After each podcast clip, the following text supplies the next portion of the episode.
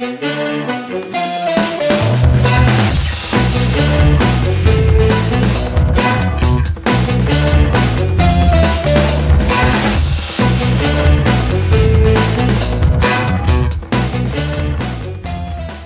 Hola y bienvenidos de nuevo a su nueva emisión de su podcast La Liberty Tijuana. Soy su host Eduardo Valdés. El día de hoy tengo un invitado muy especial para mí. Como dato curioso quiero agregar que él fue el primer invitado en este podcast, pero por cuestiones técnicas ah, pasaron muchas cosas que no pudimos rescatar el audio. Tengo a Jimmy Emanuel Ramos Valencia. Jimmy, ¿cómo estás? Hola, ¿qué tal Eduardo? Mucho gusto. Muchas gracias por aceptar la invitación. No, gracias a ti por esta segunda por esta segunda oportunidad. La segunda por la segunda, la segunda y nos vamos, no es tercera. Este, como dato curioso Jimmy es una persona, podría denominarlo muy preparada, muy estudiada, ya que él es antropólogo social por la Facultad de Ciencias Antropológicas de la Universidad Autónoma de Yucatán. Es maestro o fue maestro en Ciencias Sociales también por la Universidad de Quintana Roo. Y tienes un doctorado, ¿no? En Estudios del Desarrollo Global, que fue emitido por la Universidad Autónoma de Baja California. También él cuenta con 18 publicaciones, entre ellas artículos en revistas nacionales e internacionales. Has publicado libros, de carácter científico y social y has realizado investigaciones, tengo entendido que en, Estados Unidos y parte de Europa, ¿no? Habíamos platicado que en Alemania. Sí, he hecho estancias de investigación, Lalo, en Alemania y en Estados Unidos y ahorita estoy haciendo una estancia postdoctoral acá en el Colegio La Frontera Norte, acá en Tijuana. ¿Cómo haces para lograr hacer un doctorado o una maestría? ¿Cómo entras? Cuando empecé en la universidad hace ya 20 años que entré a la Universidad de Yucatán. Entré historia de antropología. Sinceramente yo quería estudiar historia. Desde que entré a la facultad, la verdad es que nunca me había visualizado estudiando una carrera universitaria porque fui muy rebelde en la prepa y tardé mucho en salir, pero al entrar a la universidad y conocer a mis profesores, por eso siempre es importante, ahora que soy profesor lo pienso, de que muchas veces marcas a una generación por tu manera de ser, por cómo es clase y todo lo demás. Y no es importante ser como el ejemplo de nadie. Lo importante es que les dejes algún conocimiento. Entonces yo recuerdo que tenía profesores y, es la primera vez a la que me eh, enfrenté a conocer la realidad de los grados de la licenciatura, maestría, doctorado y desde el primer semestre como que supe que yo quería ser doctor terminarme un doctorado. Sin embargo, todavía no estaba seguro porque cuando entré a, la universidad hice el tronco común y todavía, aunque yo entré por historia, todavía no estaba seguro que luego terminaría estudiando antropología. Hasta cierto punto no tenía del todo claro si quería ser doctor o no quería, en qué quería ser doctor más que nada. Pero tenía claro que quería terminar con un grado, en este caso, doctoral. Y esa es como en el plano académico la cuestión por la cual siempre he seguido estudiando. Pero siempre, siempre, siempre, lo siempre hay que seguir estudiando y trabajar en las mejoras. Porque tengo entendido que tú te basas más en las cuestiones fronterizas, ¿verdad? Te gustan mucho esos rollos más sobre la frontera del, del sur, que tú eres originario de Yucatán. ¿Cómo es Yucatán? ¿Cómo lo recuerdas? De Mérida, ¿no? Perdón, Lalo. Yo soy de Mérida. En realidad, eh, todas esas son cuestiones de... Ahora sí que son causalidades. Por eso es que como siempre he pensado que no por mucho que planees tu vida, siempre van a pasar cosas, ¿no? Que no tengas. A veces tienes muy clara una meta que no es clara. Por ejemplo, no querer estar siempre viviendo en el lugar donde estuviste o donde naciste. Eso es algo que desde niño siempre, siempre me planteé y siempre supe que iba a ser no quería estar ahí. Ahora, cómo iba a salir de allí o por dónde iba a salir y todo lo demás, esas son cosas que se fueron dando. Pero porque la objetivo, meta clara que siempre tuve fue esa. Al entrar a la universidad, en realidad hay muchas cuestiones que no se toman en cuenta con respecto a que a final de cuentas ahora como antropólogo puedo decir que son un grupo de personas que conviven en un mismo contexto sociocultural, histórico y económico. Y por simple hecho de ser un mismo grupo, un grupo de personas, van a haber problemas y van a haber grupos de interés y todo lo demás. Entonces, cuando entro a la universidad y luego empiezo a estudiar la, o sea, empiezo a estudiar la licenciatura en antropología, uno de mis primeros mentores fue el doctor Andreas Kocher, que en paz descanse. Y él era un alemán que estaba por ahí y ustedes te preguntas, ¿qué hace un alemán en una universidad de Yucatán? trabajando. Y él mucho tiempo, su investigación, o sea, la vida lo llevó a Guatemala. Cuando hubo guerra en Guatemala, en los años 80.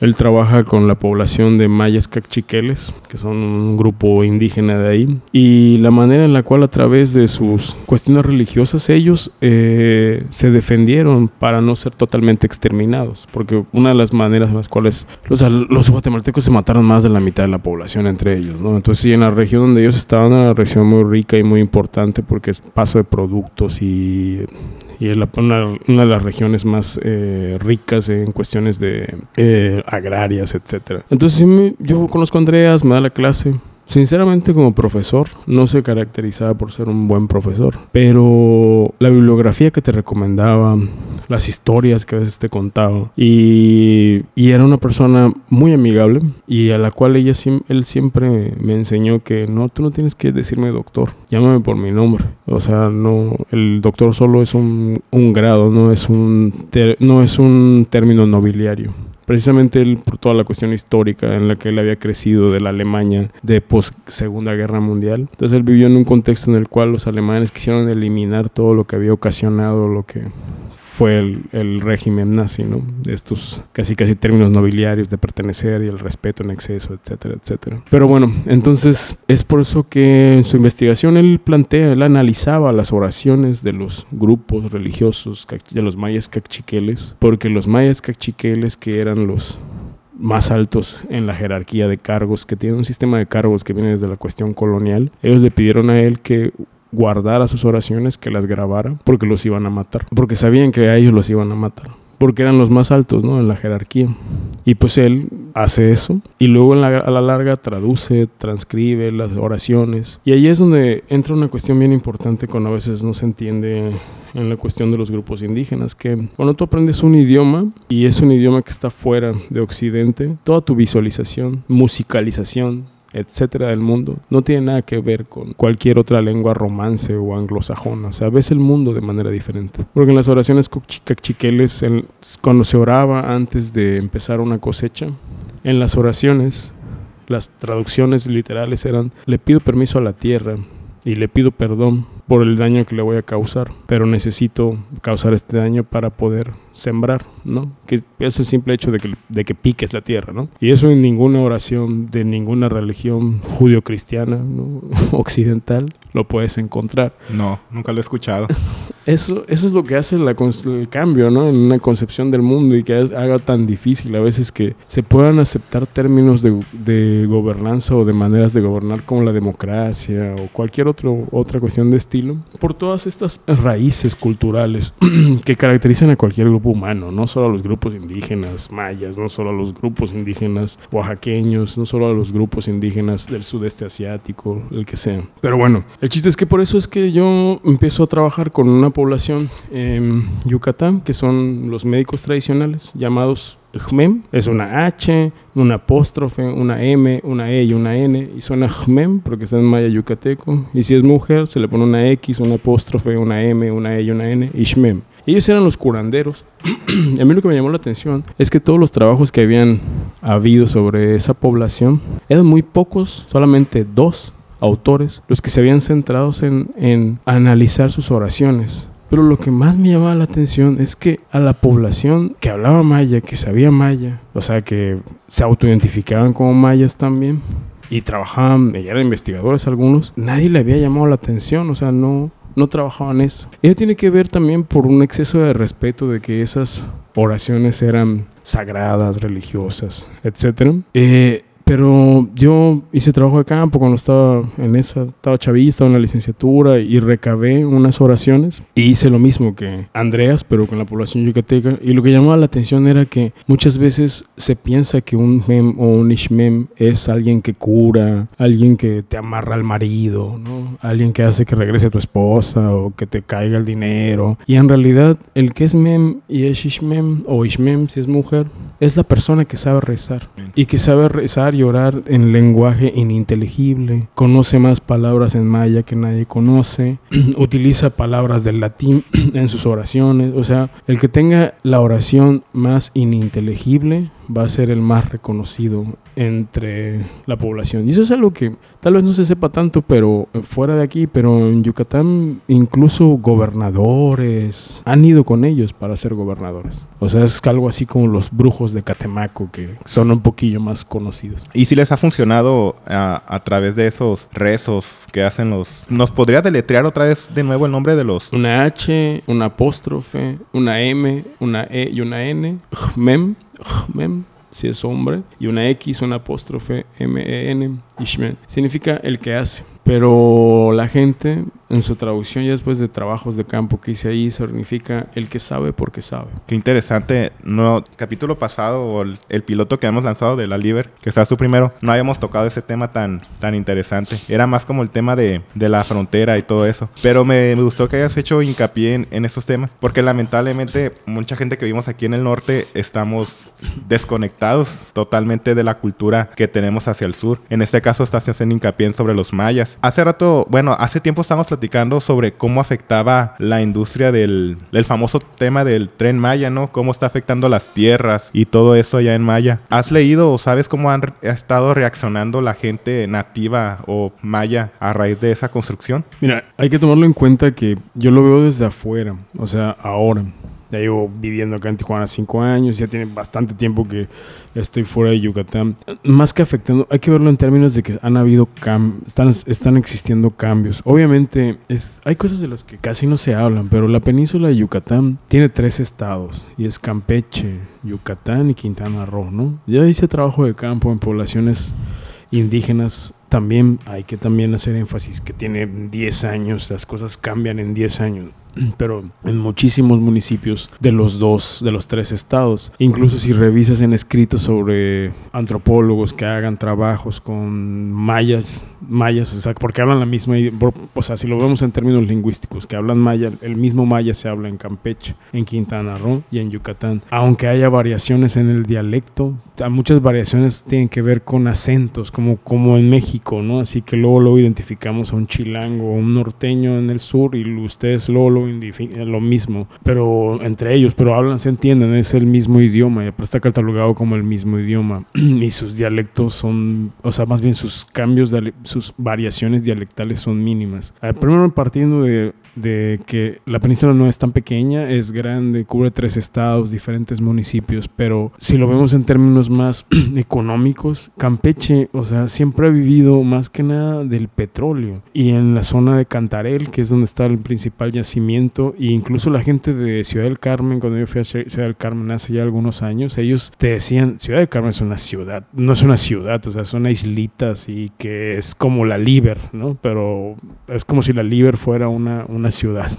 y obviamente es una zona de petroleros, o sea que te podías imaginar que todo era caro, ¿no? Así, ¿no? Y va, va, va, pero inseguridad y, y lleno de centros nocturnos, o sea, no era un lugar donde la misma gente de Ciudad del Carmen que se dedicaba al petróleo, sus familias no vivían ahí, sus familias vivían en Mérida, en Yucatán. Y entonces hasta, hasta hacían esa diferenciación, ¿no? Así de, ah, soy, soy car- yo no soy campechano, soy carmelita, te decían, ¿no? Así, pinches campechanos, y, esa, y la Campeche está enfrente, ¿no? O sea, es una isla. Y luego Campeche también es diverso porque llegó mucha gente de Michoacán, de Guanajuato, a trabajar esa zona del la parte del Petén, que es la frontera con Tabasco. Y las diferenciaciones eran, o sea, los mismas, yo cuando fui a hacer un trabajo ahí hace algunos años también, los mismos profesores que daban clases en esas preparatorias, eh, como muchos de sus alumnos, su familia, eh, te- estaba en Estados Unidos y mandaba dinero, o sea, fenotípicamente no parecían campechanos, parecían michoacanos, o sea, y aparte la concepción misma de los profesores era que era bien complicado que pudieras convencer a los niños de que estudiaran la prepa, ¿no? O sea, porque era una prepa donde estaba haciendo su investigación, porque ellos lo que querían era que querían ser narcos, ¿no? Porque esa era la concepción que tenían, la, la representación que tenían los mismos profesores de sus alumnos, ¿no? O sea, de las familias de sus alumnos, porque de pronto llegaban con trocones y podría ser que sea por dinero sucio o, o remesas, quién sabe, por la concepción era, era, era esa, ¿no? Así, no, estos no van a acabar la prepa. Y, eso fue antes de Peso Pluma, ¿no? O sea, antes de que Peso Pluma ya le dijera a todos que para qué van a la prepa, ¿no? Y luego la zona maya de, de Campeche, porque Campeche tiene también una zona maya, es la particularidad que tienen Quintana Roo y Campeche tienen una zona que ellos le llaman el área maya, ¿no? Que es donde está concentrada la mayor población de maya hablantes, ¿no? O sea, de mayas. Y en Yucatán, lo que rompe con todo es que ahí, ahí no dicen, no, acá no hay, acá no hay acá no hay zona maya. Pero Yucatán tiene 106 municipios y en los 106 municipios aparte tienen sus poblaciones chiquitas, o sea, vive un montón de gente y en casi todos los pueblos, o sea, se habla maya, ¿no? Más cercano de Mérida, ¿no? Pero en Mérida, en Yucatán no se maneja del área maya, porque como hay una historia de una guerra que hubo, que se llama la Guerra de Castas, casi casi como que es como una prohibición hacer esa división. Incluso hay unas universidades que se llaman universidades interculturales, que son universidades que se ponen en estados de, de México, donde hay población maya, ¿no? Se llama Universidad Intercultural de Quintana Roo, que sabes que es la universidad donde van a ir los indígenas, ¿no? Y, ahorita están haciendo la Universidad Intercultural en Campeche, también en la zona que se conoce como el área maya, que es la zona de los Calquiní, Nunquiní, es porque hasta los nombres de los municipios en Campeche, en Quintana están en maya, muchos de ellos, ¿no? Entonces, y en Yucatán no, en Yucatán se llama Universidad de Oriente, porque el oriente del estado, que es rumbo a Cancún, de Mérida rumbo a Cancún, en Valladolid, es la zona donde hay mm, la población maya eh, rebelde, ¿no? La que se levantó ahí, como esa historia de eso. y hasta ese cuidado de no ponerle eso, porque lo que diferencia mucho también a los estados acá es que en Quintana Roo sí hay, por la cuestión turística, si hay algo que te da un motivo, que te motiva, hay un incentivo a tú, este, autorreconocerte y decir, sí, yo soy indígena y soy maya y Y no solo hay mayas en Quintana Roo, no, pero, o sea, lo maya en Quintana Roo jala, ¿no? O sea, por la cuestión turística. En Campeche, no tanto por la cuestión turística, pero el, toda la región de los Nunquiní, Calquiní, donde está la población maya en Campeche, lo que tiene es que ellos eh, viven bien y tienen dinero porque hay muchos maestros de los que les llaman Ah, son, es algo bien curioso porque yo les preguntaba si iba a la CEP y obviamente esos maestros también, maestros rurales indígenas, solo así se llaman, y pertenecen a la CEP, ¿no? Y yo iba a la oficina de la CEP cuando estaba trabajando haciendo una investigación ahí y les dije, oigan, los de y los de la CEP me decían, ah, no, no, esos no son formales. Y yo, es educación formal, o sea, no porque te enseñen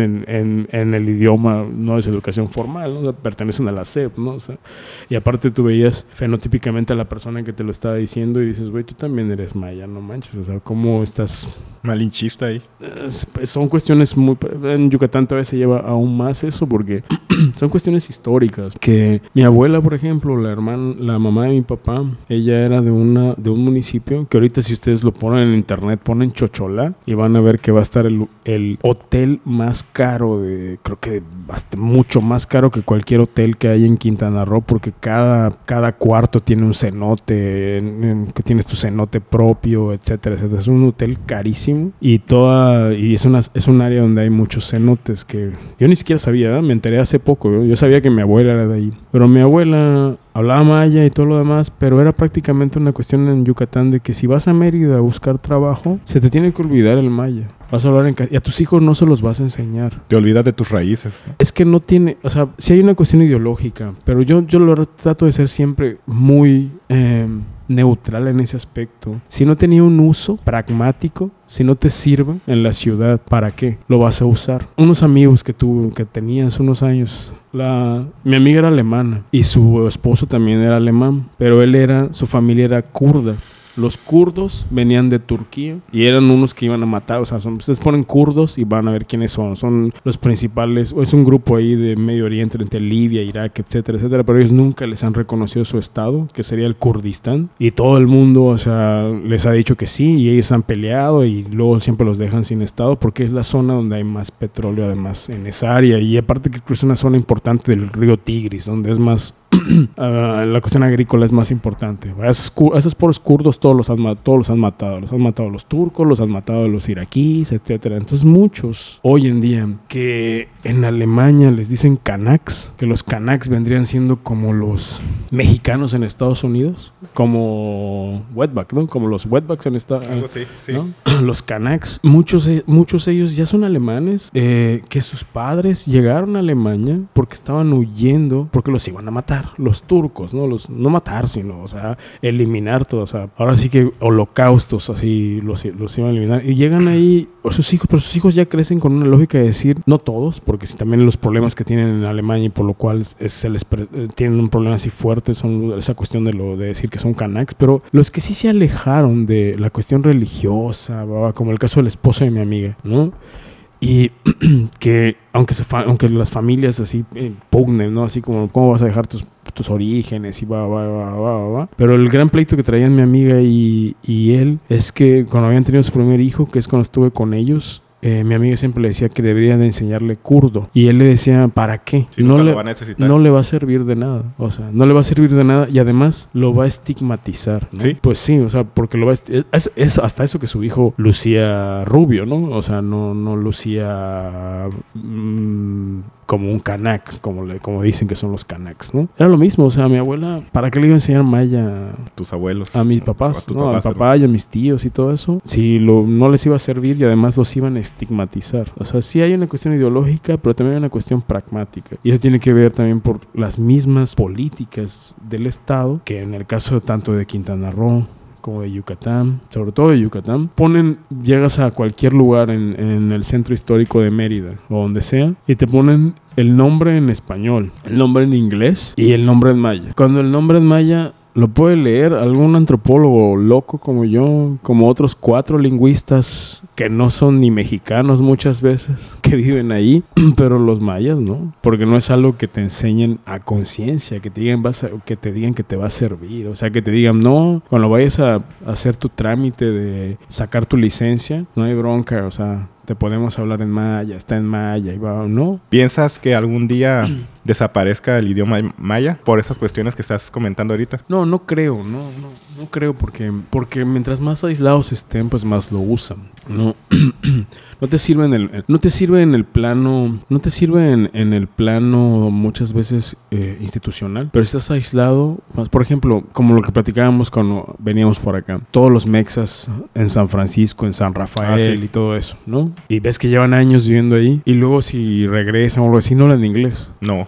No lo necesitaron. No, porque toda la, como estábamos platicando hace rato, hay mucho mexa en San Francisco. Inclusive uno que vive aquí en Tijuana y cruza aquí a San Diego no necesita hablar nada inglés. Hasta los mismos, uh, los costumes, los que están ahí revisando tus, tus documentos, hablan español. O sea, no lo necesitas. No, no, no lo necesitas porque, o sea, tú siempre vas a estar invisible, ¿no? Trabajas en la cocina, ahí todos hablan español, ¿no? Estás encerrado. No necesitas filosofar o reflexionar en inglés, ¿no? O, esas cosas. Y eso pasa también con varios eh, grupos indígenas en México en sí. Es algo es algo complejo, ¿no? No es que aparezca y no sé qué. Pero regresando a la cuestión del tren Maya, que es lo que nos llevó a esta parte. Sí, muy interesante. nos abrió mucho, abrirse mucho tema. Hay una parte económica en este sentido de que, o sea, que no es pasar, o sea, verlo desde afuera, pero la verdad es que estaba, estaba en pandemia y la economía, tanto por Dos Bocas como por el tren Maya, se movió en esa zona. Una zona en la cual hay que tomar en cuenta lo que Chiapas vive del turismo. Campeche, bueno, al menos tiene lo del petróleo, ¿no? Pero Quintana Roo vive del turismo. Y en Yucatán, que es el Yucatán es Yucatán es la, mira, Mérida es la única ciudad de México que brincó del sector de la producción, o sea, del sector primario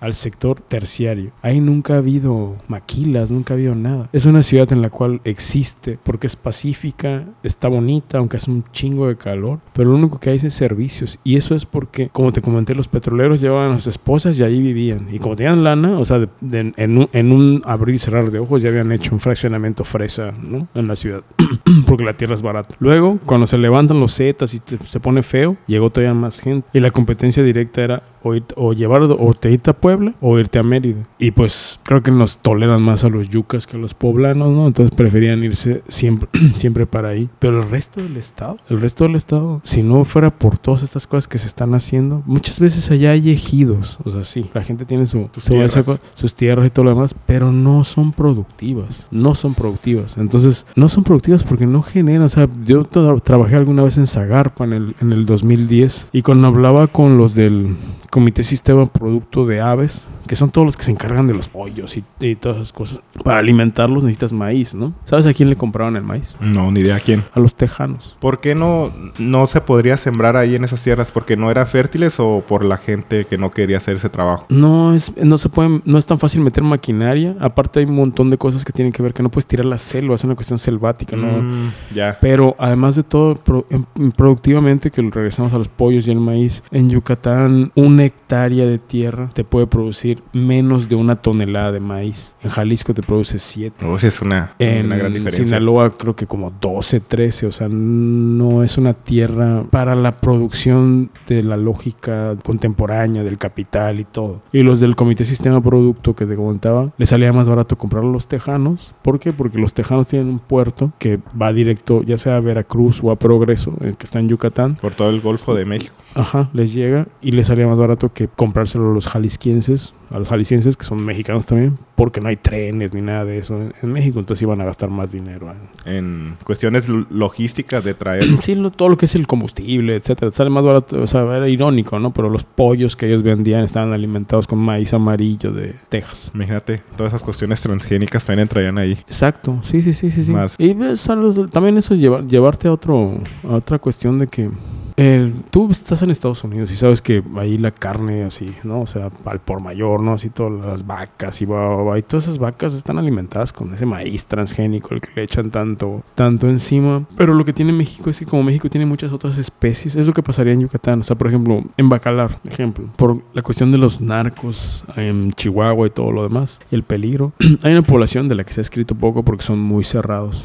Los menonitas, los menonitas, sean Amish o, o la- o la otra variante. Ves que tenía una comunidad muy grande acá en Chihuahua. Sí. Pero cuando se reventó la cuestión del narco, ellos tuvieron que moverse. Y uno de los primeros lugares donde llegaron fue a Belice. Llegaron a Belice, por ejemplo, y se pusieron en la zona de Oranchuac, que es como la frontera con Quintana Roo y, y, Cam- y Campeche, ¿no? Entonces llegan a, a- llegan a Belice y pues ellos trabajan y va, va, les dieron tierra, pero hay algunos que otros escritos de Nat Geo incluso de ellos porque son los, eran los Amish, los que andan todavía en sus carretitas y todas esas cosas. Cero tecnología y Ajá. Y ellos les dijeron, bueno, está bien, ponte ahí en la selva. Y pues ellos en, en chingas empezaron a trabajar y todo. Y de hecho está bien loco porque en un escrito, que por- por- para eso hice mi tesis de maestría, de en esa frontera, que ellos decían que ellos preferían contr- con- contratar a los, a, a los mayas, o sea, a los de Quintana Roo que pueden cruzar por el río Hondo, porque a los negros, ¿no? Porque los negros son lazy, decían, ¿no? Sí. Yo si me descuido, sí, y el negro ya está ah, durmiendo así entre... más flojos los negros. y preferían contratarlos a ellos. Pero bueno, todos los menonitas controlan ahorita prácticamente. O sea, si tú vas a Belice y compras un jugo de así, pero ahí no hay como cocas, nada, o sea, es un jugo así como del valle o algo así que sabe, aparte, mucho mejor y sin tanta azúcar como los que nos venden Más acá. natural. Ajá, más natural. Eso, toda esa, toda esa producción de jugos y todo lo que tenga que ver con la cuestión agraria, los menonitas ya tienen una empresa así transnacional que abarca toda Centroamérica, ¿no? O sea, y llegaron prácticamente en el- como en el 2008, cuando empezó la guerra del, del narco y que se puso bien feo por acá. Sin embargo, han llegado también en lo que, lo que ha pasado en, en la península es que ellos llegaron a Campeche primero. Llegan a Campeche en la zona de los chenes, pero ahí en la zona de los chenes por el tipo de agricultura que ellos utilizan. Es una agroindustria. Ellos usan, ellos, ellos manejan tractores y se, o sea, es- hacen- su producción tiene una lógica diferente. Empezaron a tirar mucho la selva y eso le perjudicó a uno de los principales eh, sistemas productivos, o más bien uno de los principales eh, mercancías que tiene la península en general, que es la miel. Porque la miel yucateca es, se vende, si tú vas a Alemania vas a ver un frasquito de miel y ese frasquito de miel es yucateca. La miel es uno de los principales este, mercancías que tiene y empezaron a afectar a los apicultores. Y aparte también ahí en el área de la península hay un tipo de abeja que parece una mosca que se llama melipona y ese produce una miel que no hay en ninguna otra parte del mundo. ¿no? Solamente se produce. Solamente Tiene denominación de origen. Sí. No sé si lo han trabajado hasta ahí, pero sí lo, os- igual ya están trabajando en ello, pero en ninguna otra parte. Y es, es una abeja sin aguijón, se me parecen unas mosquitas, pero tardan muchísimo en producir su miel, o sea, no producen miel como cualquier otra abeja, ¿no? Entonces está dando a entender que los menonitas estaban destruyendo el Por- hábitat de las abejas. Exacto, porque lo- las, las abejas, o sea, son, o sea, las abejas, eh, tienen problemas en Europa, en Francia, donde es donde más producen miel, o- miel de las mejores miel reconocidas, porque se les ocurrió la idea de producir mieles y lo ves acá, acá lo podemos comprar en Tijuana. Miel de aguacate, ¿no? Miel de no sé qué, porque es como de la flor,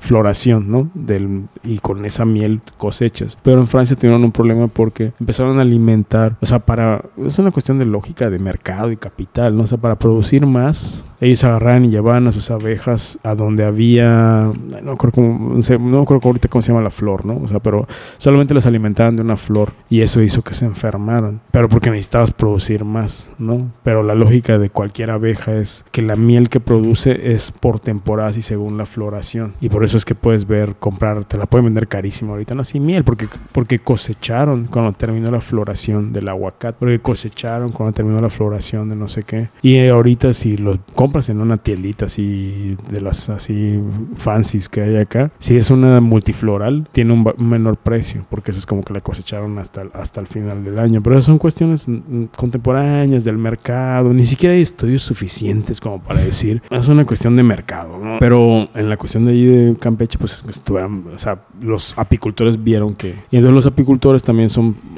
un brazo importante en cuestiones políticas y todo eso. La población no la puedes, no la puedes cabrear. Y luego los menonas ni siquiera sabes si van a votar, ¿no? O sea, no te sirven. Aunque estén produciendo, porque ellos también son bien eh, cerrados, ¿no? Son muy herméticos en sus Sí, cuestiones, religiones, es- políticas. Exacto, entonces, no te entonces los, los expulsaron, pero han llegado a Bacalar en Quintana Roo. Y todo el mundo sabe que adentro de Quintana Roo, en la mayoría de la tú pones Bacalar y te va a aparecer la, la laguna, ¿no? De Bacalar. Lo más famoso, pero el, municipio es muy grande, llega hasta Campeche. Y te metes y esos pueblos, de verdad, son pueblos así olvidados por la mano del Señor, súper productivos, pero que no, tenían, no tienen mercado. Porque puedes producir lo que sea, la tierra es muy buena y lo que sea, pero Quintan nunca, eh, su, su, o sea, la idea que les venden siempre es que ellos van a poder, si producen, le van a poder vender cosas a, a Cancún, a todo lo que es la zona. Pero lo cierto es que no es así, porque toda la, todos los productos que consume Cancún son cadenas que ya están establecidas y a veces prefieren traer una naranja de Veracruz porque políticamente o, o familiarmente ya tienen todo el- toda la cadena, ¿no? Puede ser que el primo libanés sea dueño del hotel, ¿no? Y, y su otro primo libanés este, produce la naranja en Veracruz, entonces jamás, entonces por muy productivo que sea, esas poblaciones siempre han vivido bien pobres, bien aisladas, o sea, si tú te metes a esa zona de, de Quintana Roo, que es a donde no te lleva ningún tour, ¿no? Te desaparecen y ni, ni vas a ver qué pasó, ¿no? Y allá adentro es donde están ahorita algunos menonitas. Que En Bacalar. Sí. en- Bacalar está muy cerca de Chetumal, ¿no? Y tiene... Sí, pero el municipio, si tú ves, cuando ves el Bacalar, haz de cuenta que literal traza un, un rectángulo que llega hasta la frontera con Campeche. Ajá, lo que estoy viendo. Sí, y esa toda es Bacalar. Entonces allá en medio hay dos poblaciones menonitas y todo el mundo sabe que esas hay una población menonita que es Amish y la otra no, o sea, más, más, más liberal, pero son narcos. Los menonitas son narcos. En, en Belice también tenían problemas con eso, porque ellos también. ¿Cómo habrán llegado a ser la So- necesidad? No, ellos no creo que son eh, la diferencia es que ellos son mercaderes. Esas, si Hay esas que- personas siempre, son- siempre tienen Son- dinero. Sí, son mercaderes, son ¿Sí? mercaderes. No hay ningún capital en el mundo que no haya sido... La, la acumulación primaria siempre fue sucia. Y luego nada más tienes que limpiarla. Pero la población de ahí adentro los protege. ¿Por qué? Porque ellos literalmente han creado todo un sistema ahí de... Ellos son los bancos, ellos dan préstamos. Son gente de dinero. A ellos también les puedes comprar el tractor y te lo dan a pagos. Todo lo que el gobierno no hace en esas poblaciones. Pero... ¿Cómo? El problema es que su producción, que era como que el punto al que quería llegar, su producción agroindustrial está afectando a la laguna. De Bacalar. ¿sí? ¿En qué sentido? Ellos sí utilizan este, mm, eh, pesticidas, va, va, va, va, y eso a final de cuentas luego todo... Está contaminando al, a la laguna de Bacalar. Eh, Sí, y los, el gobierno no hace nada, ni se mete ni nada. Y, y aparte también hay, un- hay muchas cosas, yo siempre lo he dicho porque lo conozco, porque fui, viví ahí, porque hice mucha investigación ahí, porque mi familia ha vivido ahí, tengo amigos ahí. Tú llegas y meditas y te vas a un spa en cualquier parte de Quintana Roo, ¿no? Y ahí te venden carísimo y ahí tienes a la chamana haciéndote yoga y con algún, y poniéndote cosas calientes en tu cabello y etcétera, etcétera. Y a un unos 3, 4 kilómetros han habido ejecuciones, va, va, va. O sea, es una lógica muy al estilo de cómo se vive en el sudeste asiático, ¿no? Así que tienes...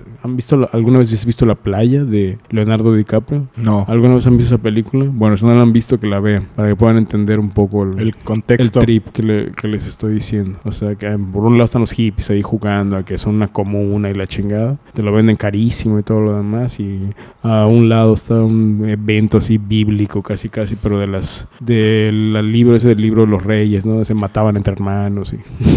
Pues eso también es muy común aquí en Tijuana, ¿no? Desde hace tiempo de que estás, no sé, en la Rebu y a dos, tres calles hay un ejecutado. O sea, ya... Pero, pero en Tijuana es algo que, o sea, Tijuana, si lo dice alguien, ¿qué es lo primero que te viene a la mente cuando escuchas la palabra Tijuana? Te va a decir Narco. putas, desmadre, narco.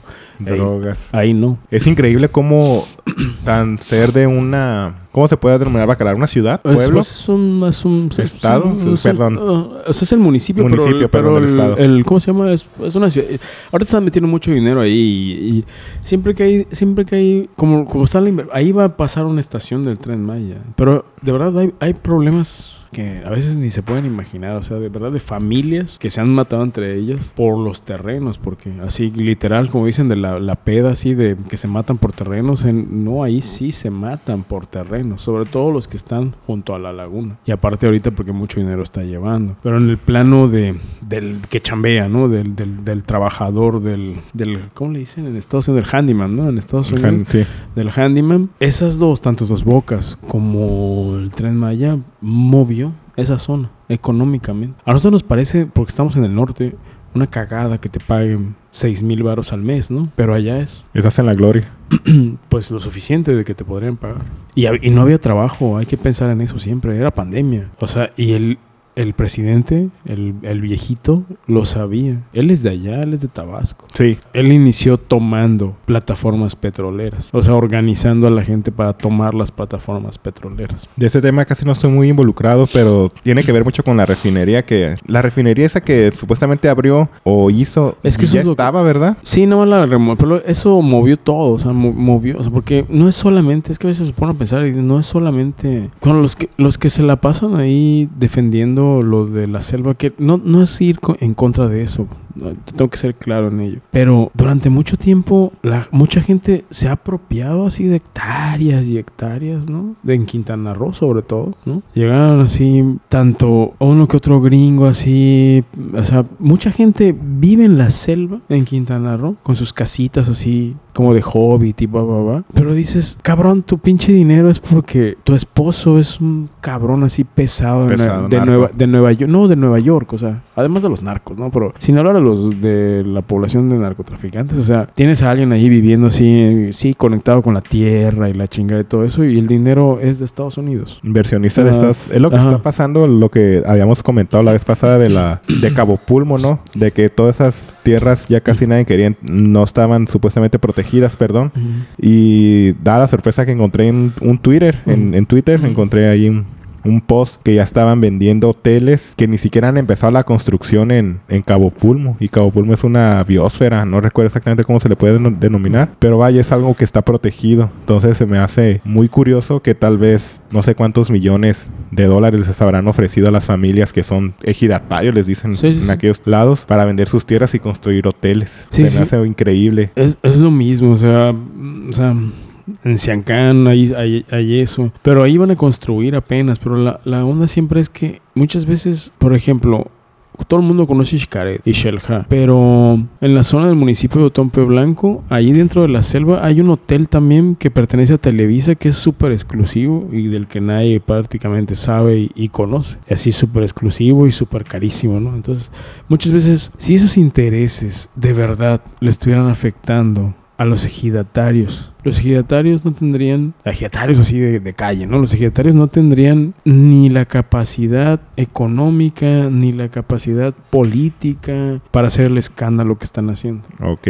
En realidad los que están afectando son intereses, o sea, es a personas que tal vez en su, en su vida han ido a ese pedazo de selva, ¿no? Y tal vez tengan a una que otra eh, hijo o hija loca y Viviendo. viviendo así en la selva, ¿no? Pero no. Y lo mismo pasó alguna vez con la isla de Holbox, donde a los ejidatarios les, o sea, les, porque la isla era protegida que está ahí arriba también, y ahí se los fregaron un- unas clases, unas élites económicas de Yucatán, porque ellos les dijeron que les habían comprado un pedacito y en realidad los pobres eh, dueños de la isla, los ejidatarios de la isla, les dejaron el pedacito que les dijeron que les iban a comprar, porque tenían intereses de inversión económicos y todo eso. El problema es que no, o sea, lo que está pasando ahorita ahí va, va el gobierno, pues el gobierno tiene un poder, güey, o sea, poder, pero ha habido gente que, o sea, siempre lo han hecho en términos económicos, o sea, no lo, pla- no lo planteen como que, ah, no, y, y luego no le pongan la bandera de salvar al planeta, porque tampoco es, es del todo cierto eso, o sea, en Quintana Roo te cobran por entrarte a bañar en un cenote hasta 50 dólares. 50 dólares por un baño. Que Y- supuestamente eso nos pertenece como mexicanos, se podría Y decir. ¿no? esos 50 dólares no van a veces elegido porque algún pinche gringo loco compró esa cosa y dijo y que eso está se nota. lucrando con algo que es del, pai- del país. ¿Se puede decir o no? Mm, Claro, sí, porque son aguas aguas subterráneas. sea. Qué increíble haya que gente que sea externa a nuestro país, porque me identifico como mexicano, nos quieran robar, expropiar nuestras tierras. Pero al- algunos lo hacen así a través de prestanombres y todo. También mm, no hay que verlo del todo así, porque en Yucatán hay cenotes. Y en Yucatán también ya ha cambiado muchísimo y diferente. Pero ahí sí lo movieron en cuestión de la cuestión ejidal. Porque tal vez no llegaron tantos como.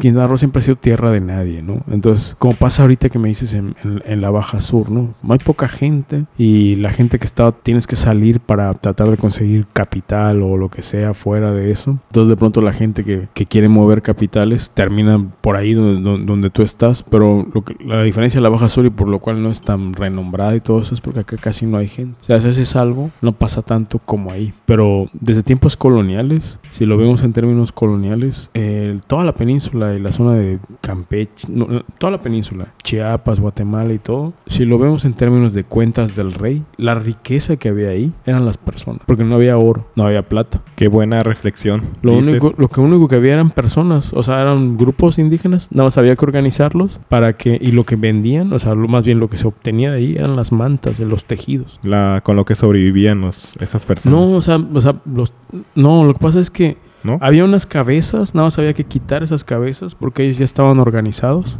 volverlos, a- a- o sea, jalar a todos, pero quitando las cabezas o controlándolas, o, ¿cómo se llama? Um, no, no eliminarlas del todo, pero si, si no te servían las eliminabas. Y ya luego las mantas. Las mantas de algodón, porque ahí, ahí se produce algodón. Entonces eso era lo que tenía, eso impuesto. Entonces de ahí lo que se producía en términos de capital era, era lo que producían las personas. No te convenía eliminarlos porque no había otra riqueza. Por eso es que la conquista ahí fue más de carácter eh, religioso. Y es por eso que si tú ves el, la orden que se encargó mayormente, las órdenes que se encargaron de esas zonas, eran órdenes eh, que en términos de las órdenes religiosas en- durante la época colonial, según la orden que ponían, era la riqueza que podía haber ahí. Y las órdenes religiosas que se pusieron ahí eran más de carácter de, mendicas- de mendicantes y todo eso, de convencer a, la- a la, a la población según la, hacerla cristiana, ajá. O ese tipo de cuestiones. Y según, según, según la lógica, porque la cuestión es que donde más católicos se volvieron, que es en el área donde estuvieron los franciscanos, es porque los franciscanos sí no aceptaban un montón de cosas, ¿no? Pero donde estuvieron los mm, mercedarios, sobre todo, y en la zona de, de, sobre todo de Chiapas y Campeche, las órdenes que estuvieron ahí fueron más así de, no me importa... em, no me importa que hagas tus ritos y lo que hables y todo, nada más hazlos adentro de la iglesia. Y es por eso que cuando llegas a San Juan Chamula, hoy en día, tú entras y todos están haciendo, se supone que es una misa y entras y parece un rito que no es una misa y le están orando una coca y están tomando posh. Qué interesante que los españoles o los que, que querían hacer esa conquista hayan obligado a los a las personas que vivían ahí a, a hacer eso. O sea, me extraña que porque querían que lo hicieran dentro de una iglesia. O sea, querían juntar las- la religión, la religión cristiana con sus creencias. Se me hace muy extraño. Es, era, era depende, es depende de la orden, Sí. o sea, es depende de la orden, es depende De la orden religiosa, que religiosa. mencionas. Donde tú veas que habían dominicos sobre todo, porque eran los dominicos eran los más cercanos al Papa. Los dominicos siempre estuvieron en lugares donde había metales, que era lo que importaba, el oro y la plata. Saquear. El oro y la plata. Y ahí es donde mataron a más gente, ¿no? Y donde llegó más y donde y si tú ves es donde hubo, es donde está hoy en día el catolicismo más ferviente, como Guanajuato, San Luis Potosí. El centro de la República. Donde había, donde había metales, allá había dominicos, porque ellos eran el, el brazo del Papa, ¿no? Eran sus espías del Papa. Y los otros lugares, como la- los otros lugares, por eso se reflexionó tanto en esos tiempos, porque decir, no, o sea, si son humanos, si los elimino, ¿qué riquezas voy a obtener? O sea, hay que tomar en cuenta eso que cuando la gente, o sea, de manera muy general, ¿no? Pero cuando venían las compañías, muchos tenían que pagar su deuda, o sea, a la corona o a quien sea, ¿no? O sea, nadie te, no, tú no te podías construir un barco tú solo, ¿no? O sea, implicaba una deuda y pues obviamente tenías a dónde llegabas, tenías que ver cómo ibas a sacar provecho de ese capital para, para enriquecerte y para devolver la deuda. Qué interesante. To- Entonces todavía en la actualidad está la, la costumbre esa de, de los gente que vive ahí dando ritos dentro de las iglesias católicas. En San Juan Chamula, sobre San todo. Juan Chamula. Es algo, es algo muy, muy, muy. Voy a buscar muy información. con- de hecho, cuando llegas a Chiapas, ahorita te van a, uno de los tours es ir a la iglesia de San Juan Chamula. Y en, y en ninguna parte de México he visto eso de, de- de hacer esos ritos prehispánicos, se puede decir, dentro de las iglesias. Me llama mucho la atención, por eso te hago mucho hincapié en eso. Se me hace... No hay ni un sacerdote.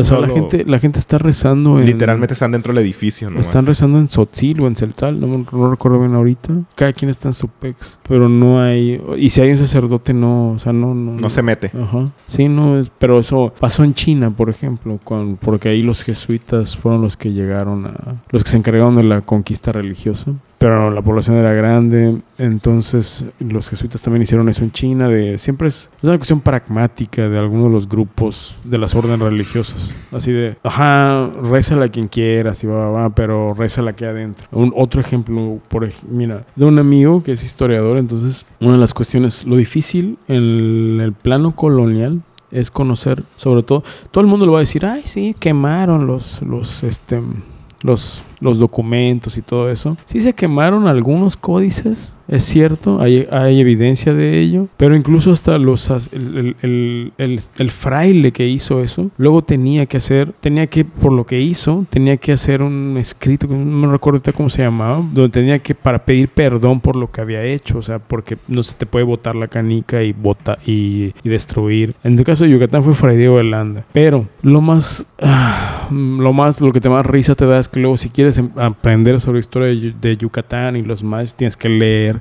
su relación de las cosas de Yucatán.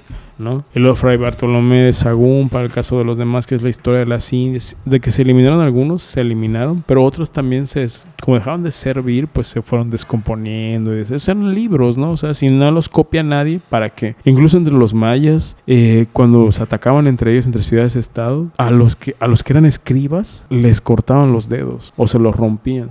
¿Por qué hacían eso? Pues para que nadie más... Es, Re- como si, es como si te apagaran tu compu y- o la quemaran, para que no haya registro. Como si cocinaras un platillo y luego lo cocinas y te Porque, cortan las manos para que nadie más lo replique. sí, porque ellos sabían escribir, además, y sabían lo que significaba. Entonces, la onda es que no se replique. ¿Para qué? O sea, no solamente lo hicieron, no solamente lo hicieron los españoles, ¿no? Ni los conquistadores. Pero bueno, entonces, eh, la cuestión es que no hubiera registro a ello. Entonces, Jimmy, nos habíamos quedado en la parte de la persona que hacía los escritos y libros y desamputaban los dedos para no seguir, pues, escribiendo sus relatos o historias. Y nos quedamos en la, en la de la tesis de tu amigo. ¿Nos puedes repetir el nombre de tu amigo? Se llama Juan Carrillo. Juan Carrillo. Entonces, ¿qué es lo que más dedujo él de a raíz de los la investigación que hizo de, de estas personas? Lo que pasa es que cuando quieres investigar sobre el momento colonial, lo que tenía muchas veces es de no tener registros con respecto a, a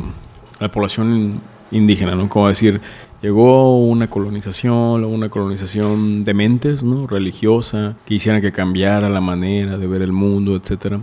Pero lo curioso era esto, cuando eh, la Inquisición, que era la encargada de, de que se siguiera, ¿no? Así al pie de la letra, toda la cuestión católica, etcétera. Eh, la, la- como entre las, entre las discusiones que hubo sobre el humanismo que surge en ese momento dentro de las corrientes religiosas y teóricas en España, por lo que te comentaba, ¿no? O sea, no puedes eliminar a las personas porque ese es el único capital que tienes en algunas regiones. Entonces, se les tomó en cuenta como, ah, sí son, sí son humanos, solamente es que son como niños, todavía no han llegado. Todavía no se hablaba de evolución como tal, pero estaban más abajo, ¿no? Así de los que eran peninsulares, etcétera.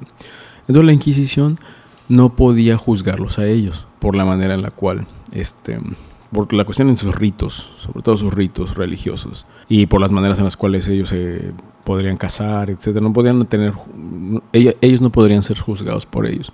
Pero lo que llama la atención, que se da cuenta mi, mi colega Juan, es que sí puedes revisar los registros para tener una idea de cómo se siguieron elaborando esos ritos religiosos indígenas, pero si te centras en los archivos de la Inquisición, de a los que sí podían juzgar. Y eso llama la atención por dos cosas específicas, que había peninsulares, así como, y se les denominaba algunos cimarrones, que vivían en los pueblos, pero se casaban ahí, estaban viviendo ahí, pero ellos eran peninsulares.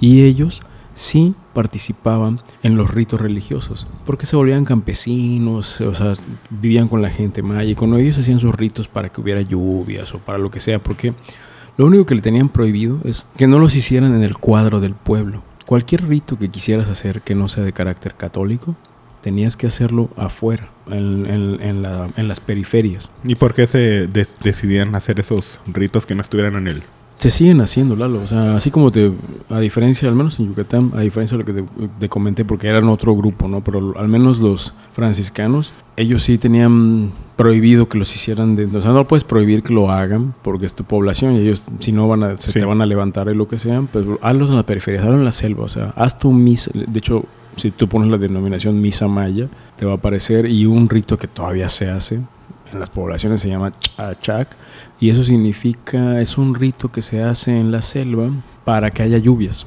para que haya lluvias, para que ese, rito regularmente se hace para pedirle al dios Chak que haya, que haya, que haya lluvias todavía.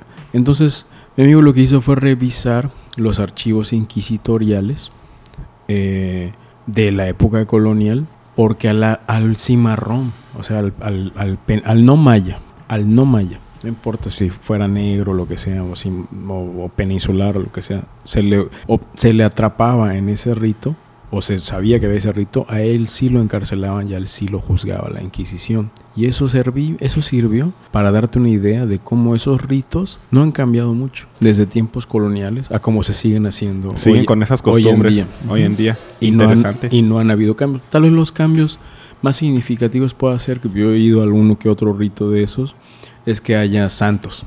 Porque cada, cada pueblo tiene su santo, ¿no? Entonces que lo hagan en la época en la que es la del santo, ¿no?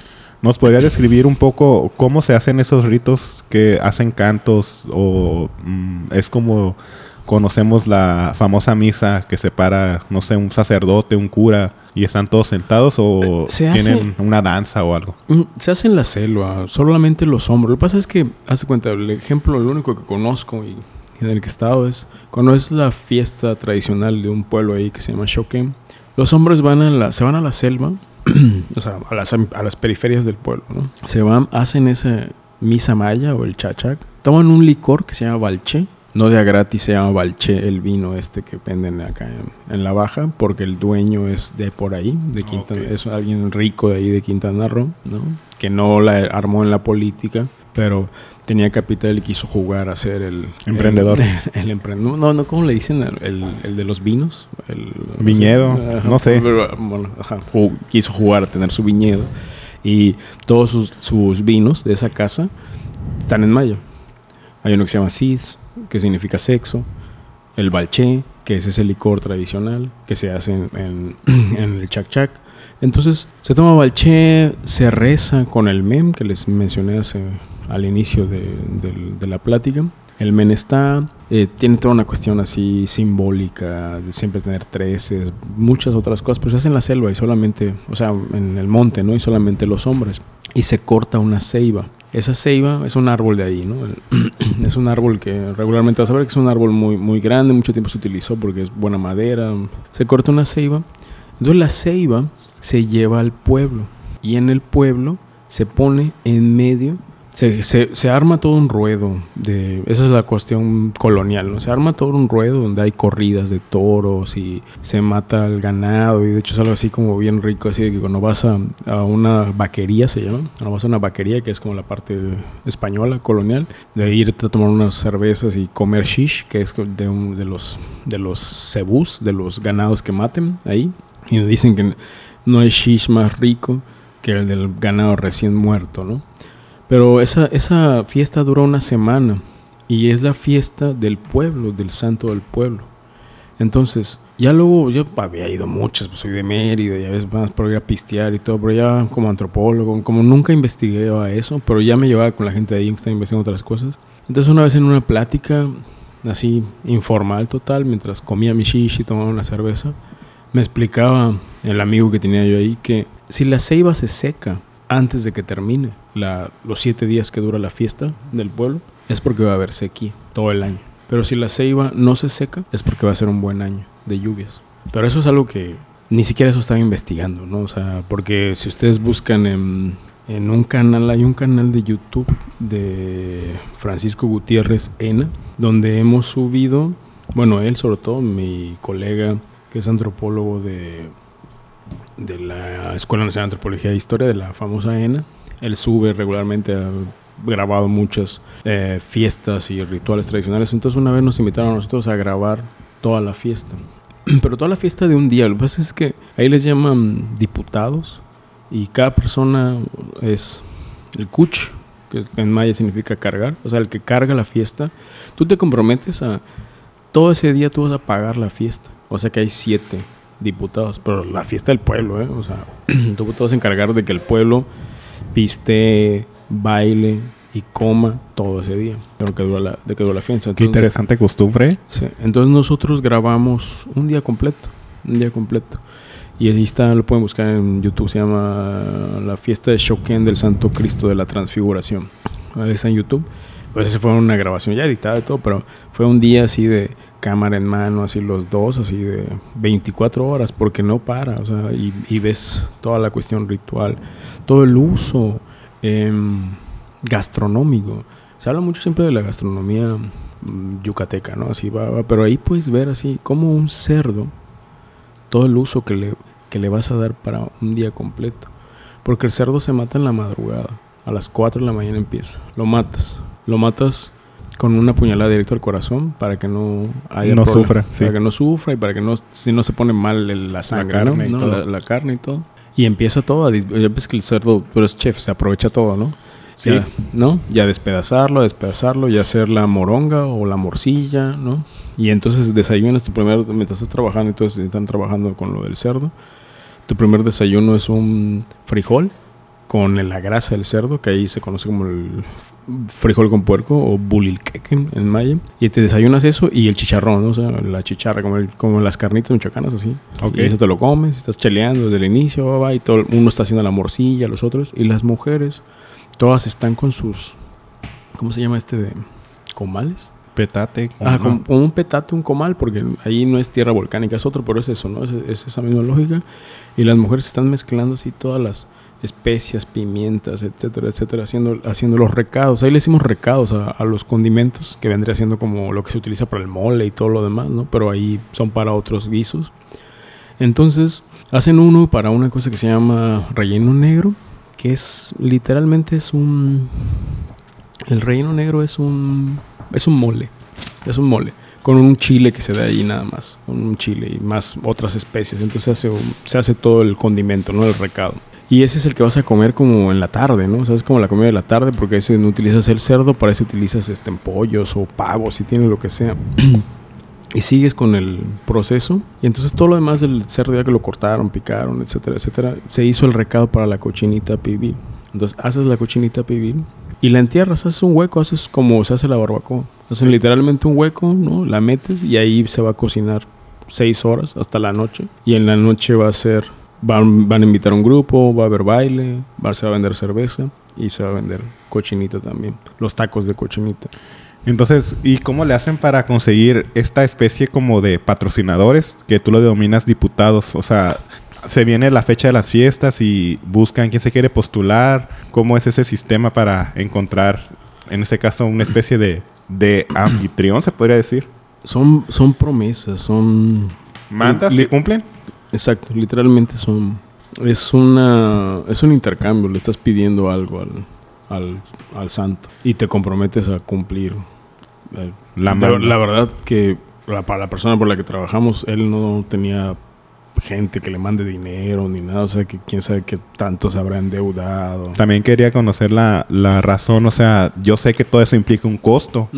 Porque me imagino que sí han de ser muchísimas personas. ¿De, cuántos ¿De cuántas personas estás hablando que es toda esa fiesta? El, pueblo entero, como cuatro mil personas. Son bastantes. Imagínate el grado, como tú dices, y lo, perdón, lo recapitulamos. Mucha gente en esa zona recibe remesas de aquí de Estados Unidos y me estás comentando que esa persona no.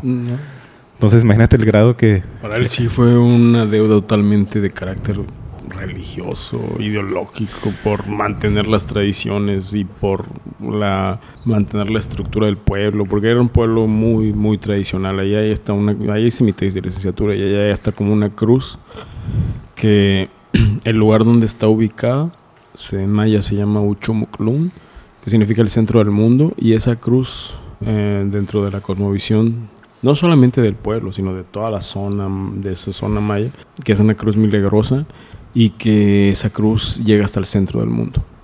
O sea, está clavada de tal forma que llega hasta el centro del mundo. Es una cruz que muy histórica, o sea, ahí estaba la población maya rebelde, lo que te comentaba de, con respecto a que los mayas se habían rebelado durante la guerra de castas, etcétera, etcétera. Y es un pueblito, un pueblito ahí junto a Valladolid se llama la cabecera municipal.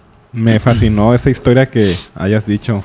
No era muy con... Bueno, yo lo desconocía, güey, de... Perdón, Jimmy. Desconocía totalmente la idea de que una persona se prestara, diera su financiación para la realización de la fiesta. Eso es en casi todos los pueblos indígenas de México. Sin embargo, la diferencia es que en algunas sí hay remesas y todas esas cosas y en otras por muy pobres que sean. Jimmy, nos quedamos en lo de la fiesta que es para pues realizar una manda y invertir, me imagino que varios miles de pesos para cumplir esa manda que me estabas comentando, ¿no? O sea, se me hace muy interesante porque yo no la había escuchado antes hasta ahorita que me lo estás diciendo. ¿Solamente se hará en, en esa zona específica de México o conoces algún otro lugar donde lo hagan? No, pues imagínate que en todos lados, ve a los guadalupanos que se lanzan con la... De rodillas, ¿no? no tanto de rodillas, si ves la lógica de eso, los guadalupanos se, se plantean como meta eso. Es una ofrenda, hay que verlo así. Así como las oraciones de las que te hablaba, con los menop, son ofrendas, siempre te tienes que ofrecer algo a la al numen. A cambio, lo que tú le ofrezcas es si te va a cumplir o no te va a cumplir. Pero en la casa de los guadalupanos también ahí se plantean así, también en la zona de ahí de, Yucatán, Campeche, Quintana Roo, hay muchos que hay como la gente a veces no sabe, pero si los ves en las carreteras cuando empiezas y se vuelve un show y todo el mundo te dice, ten cuidado, no vas a atropellar guadalupanos. Es sobre todo porque hay como toda una ruta y hay varios, hay varias iglesias o lugares a las que tú te planteas como meta llegar con tu bicicleta, ¿no? Así hasta que como al tal año tal, ya te toca, ya llegaste por fin hasta la basílica. Son tradiciones muy antiguas, o sea, tienen un origen tal vez precolonial, que durante la, etapa colonial solamente se le puso luego el manto religioso. Pero en el caso de esas poblaciones como Shokem, esa fiesta no solamente es ese día, porque además eso es algo que lo poco se ha escrito, muchos antropólogos no lo escribimos y todo, no solamente es una vez la que haces la fiesta, o sea, pasa un año y el siguiente año te vuelve a tocar, o sea, es esta que la tienes que hacer cuatro veces. Y obviamente ves la diferencia en lugares de México donde la población, ¿por qué crees que muchos, o sea, mexicanos, cuando pues ya son estadounidenses, ¿no? Y ven como algo ininteligible que no puedan bajar a la fiesta de su pueblo. Y tienen documentados. pero cuando ya tienen documentos, si están indocumentados, mandan lana. Pero si ya tienen por, em, eh, documentos, bajar a la fiesta y, dejar dinero ahí. ¿Por qué será? ¿Porque se olvidan de sus raíces? No, o sea, los que no pueden llegar, pero los que. O sea, es, es lo mismo como decía lo de mi amigo, los, como los kurdos, los, en los kanaks. O sea, ¿qué es lo que hace? O sea, que tú dentro de tu lógica tengas que usar un turbante si ya no estás en, ese en esa lógica en la que lo tienes que usar porque te pueden apedrear. Para el caso de las mujeres iraníes, ¿no? Ah, sí, de que tienen que ah. estar con la. O sea, si te vas a, si te vas a Canadá, vives a Canadá y todo eso, ahí nadie te va a pedrear. Nadie te va a decir Pues es más cultural. Exactamente. Oye, Jimmy, ¿y cómo es? Estabas hablando de que has publicado libros e investigaciones. ¿Cómo es el proceso de investigar algo y ya luego lo pasas a un libro? ¿Cómo es ese trabajo? ¿O qué, qué rama investigas? ¿Cómo, ¿Cómo es el proceso? Vaya. Siempre, mm, mira, la- el primer artículo que publiqué en mi vida fue en el 2011. Ni siquiera me había titulado de la licenciatura y publiqué en un libro y tenía un ISBN internacional. No sabías, no sabía cómo se movía estaba así más que wow. Recuerdo cuando entré a la universidad había tres maneras de titularse. Una era hacer tu tesis, la otra tu tesina, o haber publicado un artículo en una revista internacional. Eran otros tiempos también, Lalo. O sea, recuerda que en el momento cuando yo entré a la universidad, la gente apenas estaba acostumbrando a la internet. Así como ahorita el chat GPT está causando un, un caos en, en to- en un montón de cosas. Cuando yo entré a la universidad, el caos lo estaba causando apenas en México la internet. O sea, no sabíamos cómo íbamos a vivir con eso. Estamos hablando de, de qué año? En el 2003. 2003 Que fue apenas. Sí, el 2003. Pero había como que sus detractores, ¿no? Y había los que lo favorecían y todas esas cosas. Hay muchos ejemplos en los cuales te vas a poder encontrar gente que descargó su tesis directamente de internet y y se tituló, ¿no? O sea, En esos tiempos sí. era muy prestado hacer eso. Sí, claro. O sea, pues, estaba empezando. Y luego los maestros ni Eh, siquiera estaban con, eh, tenían, me imagino, noción de, del no, internet, y no ¿verdad? te dabas abasto además, porque era una cuestión, y pues, fue difícil acostumbrar, ah, todavía ahorita o sea, les da trabajo, o sea, acostumbrarse a ese show. En un proceso cuando tú has- yo siempre he partido de que eh, cuando haces un escrito, ya, ya, ahorita ya tengo callo, ¿no? O sea, eh, la manera en la cual te pudiera darle como la difusión, pero es, es una cuestión académica más que nada, porque es una exigencia que te hace si te dedicas a la cuestión académica. Tú tienes que cumplir con ciertos indicadores, ciertos estándares, ¿no? Que se han institucionalizado, ¿no? Y es tu producción como si estuvieras, así como si, como cuando Adam Smith de, habla de los alfileres, ¿no? O sea, son tus 150 cabezas de alfiler al día que tienes que producir. Entonces, cuando te dedicas a la academia, contrario a lo que se pueda pensar, tú tienes que producir tu cantidad específica de, de artículos. Y a veces, por mucho que quieras tú aportar algo nuevo, el mismo sistema no te no te, lo, no te lo permite. Entonces por eso puedes ver que terminas a veces escribiendo lo mismo. Y a veces es muy complicado que tú estés produciendo algo por los tiempos y lo que sea, y va, que en realidad sea de algo novedoso o muchas veces a veces de tu inspiración porque los tiempos no, no te dan para ello. Entonces por desgracia a veces te acostumbras nada más a que le- cuál es el esquema a veces ya me lo sé no sé cuál es el esquema que tengo que seguir no entonces planteas la investigación recabas los datos va, los analizas y ahí tú tienes que decir qué es lo que estás tratando de vender y todo lo demás. Mi especialidad siempre tiene que ver con cuestiones de carácter cualitativo o sea porque no sé manejar Excel ¿no? Y en eso he, mejorado muchísimo, pero siempre parto de lo que a mí me gusta siempre es como recabar la historia de las personas, ¿no? Del mayor número de personas posible. Y ya con base en ello ir conformando así los patrones, ¿no? Ahora es hasta más sencillo. Tú puedes ver muchos escritos de gente que cualquiera pone sus sentimientos sus emociones en Facebook, ¿no? Entonces, si quieres hacer una investigación sobre, no sé, eh, mm, cómo vende la gente en internet, ¿no? Y va, va, te metes al, al Facebook y haces un... La cuestión nada más es recabar los datos, conglomerarlos y luego analizarlos y en ese caso dar tu- tus escasos cuartilla y media con respecto a la reflexión, respecto a los cambios que se han dado. Por eso a veces es que es muy abrupto cuando alguien publica en Twitter así de, eh, van a destruir, no sé qué, va", porque no, eh, hay que, tomar, hay que tener mucho cuidado con eso, no tanto son noticias falsas ni nada de eso, sino que viene una cargada de interés eh, económico e ideológico va, va, con respecto a no ver todo el panorama. Y se supone que cuando te dedicas a la cuestión académica, tú siempre tienes que tratar de tratar de ponerte en medio, ¿no? O sea, de decir, no, o sea, pero siempre te van a tratar de poner de que estás de un lado o de otro. Y algunos académicos sí se van a poner de un lado o de otro, porque al final de cuentas también algunos académicos van a recibir dinero y a veces pues como dicen en la iglesia, güey, no vas a morder la mano que, que te, da de comer, ¿no? Está interesante. Te pregunto porque después de mi primo, tú eres la otra persona que conozco que ha escrito un libro. Entonces, sí se me hace curioso. O un libro o un artículo, ¿no? Que más que nada tus artículos son guiados a lo que estábamos platicando antes, a investigaciones o costumbres, se puede decir, de la, de la zona sur de, de México, ¿no? No, no, no tanto, Lalo, no tanto. O sea, mm, mi perspectiva siempre tiene, busca que sea de un carácter antropológico. Mi inicio fue con esta cuestión, pero eso fue como que mi mi punta de lanza, ¿no? De cuando iba, de cuando iba empezando. Y ahora sí escribo más de cuestiones de carácter, eh, sobre todo migratorio, ¿no? Pero tratando de tener la perspectiva de, desde la perspectiva del sur, ¿no? Del sur sobre todo, que es sobre lo que he escrito. El último trabajo que, bueno, este, este año ya llevo cuatro trabajos, cinco creo. Y creo que el que, el que más, el que más me, me agradó este año fue uno que hice con una colega, en el cual eh, hicimos una investigación acá en Tijuana que se me ocurrió a mí.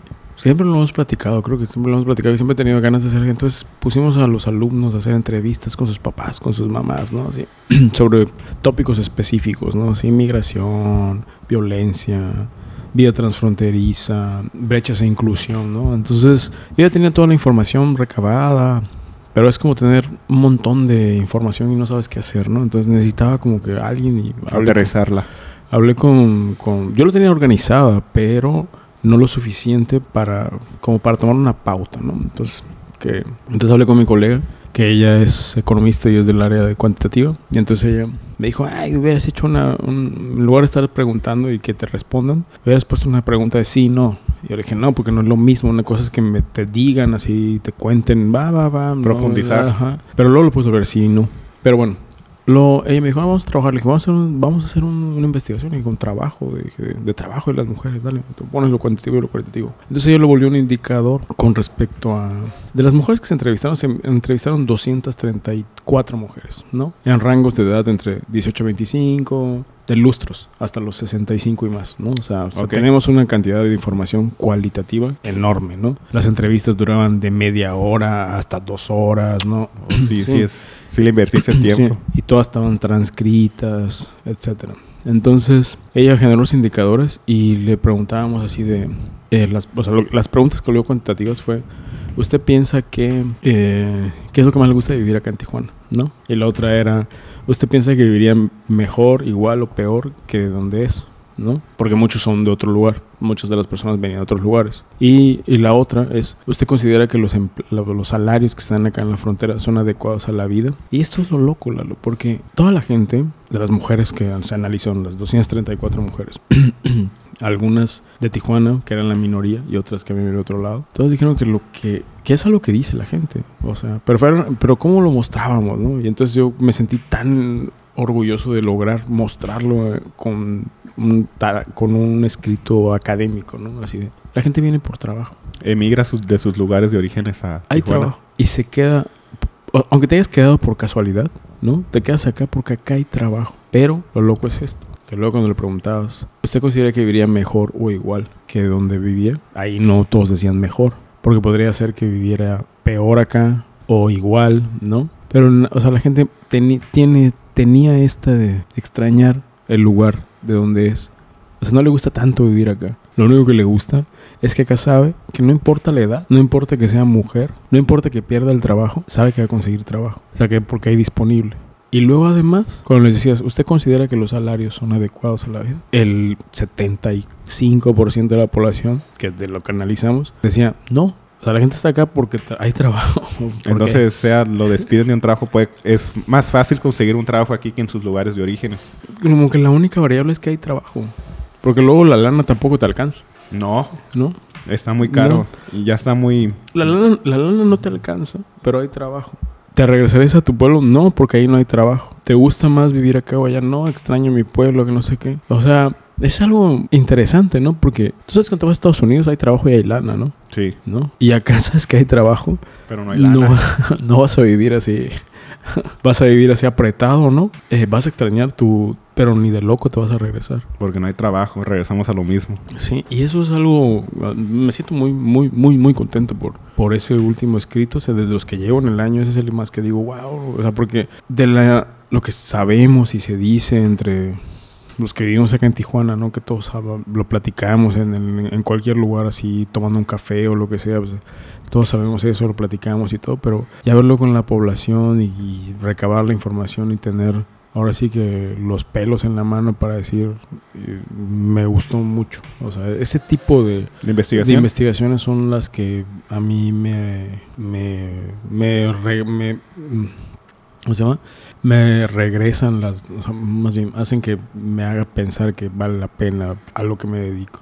Aunque no me genere... Soy como las señoras, ¿no?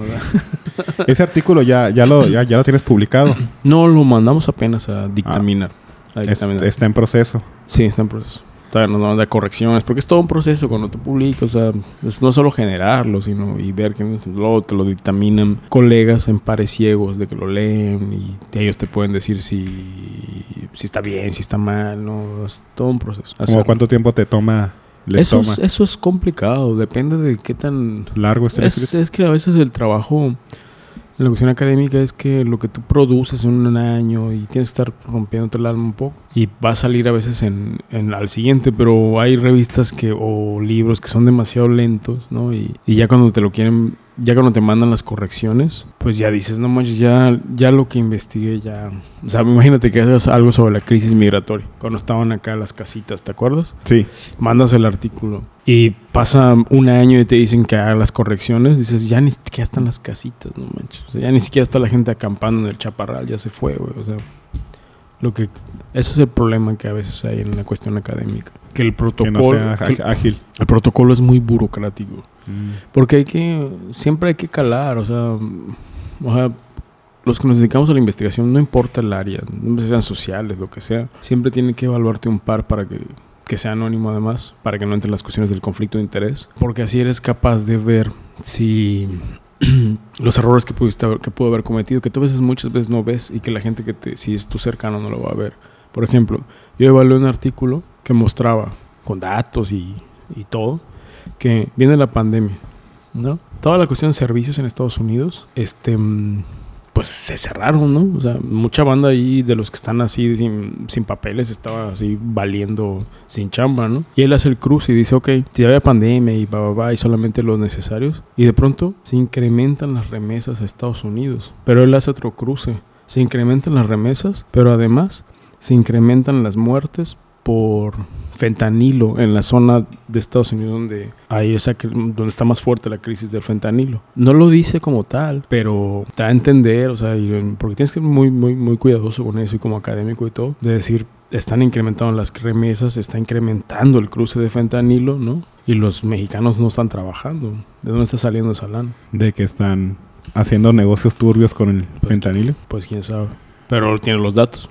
Ya las interpretaciones son. Ya es, eso se lo. que cada quien juzgue, ¿no? O diga. Pues tú puedes dar, puedes dar tu punto, así como decir, hay, hay, esta, hay esta causalidad o hay esta correlación, ¿no? O sea, En ese tema, ¿qué deduces tú que haya que esté pasando? Pues es que si tu opinión. No, pues es que si tú ves gran parte del problema que la crisis que hay, pues lo que estoy investigando ahorita, la crisis que tiene Estados Unidos con México es que le está diciendo que no manches, o sea, tienes que controlar todo. O sea, la migración es solamente la punta del iceberg. La bronca es el cruce de... Y no solamente dentro de Estados Unidos también están metidos mismos estadounidenses.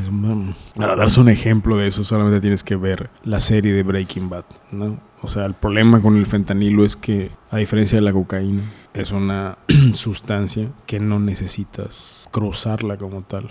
¿No? O sea, tú mismo la puedes producir. O sea, y pasaría casi casi lo mismo que con la cuestión de la cocaína, porque los, colombianos necesitaban de los mexicanos para pasar. Porque ya no los podían pasar en aviones, ¿no? Pero el mercado de los mexicanos que hay en Estados Unidos somos muchos más que los colombianos. Los colombianos solo daban dinero para que lo cruces, pero allá adentro ellos lo tenían que mover. Y cuando los mexicanos se pusieron, se pusieron rudos, le dijeron él, nosotros también lo vamos a mover. Y eso complicó las cosas. El problema es que en México solamente, o sea, más bien la cocaína solamente se da allá. En Colombia.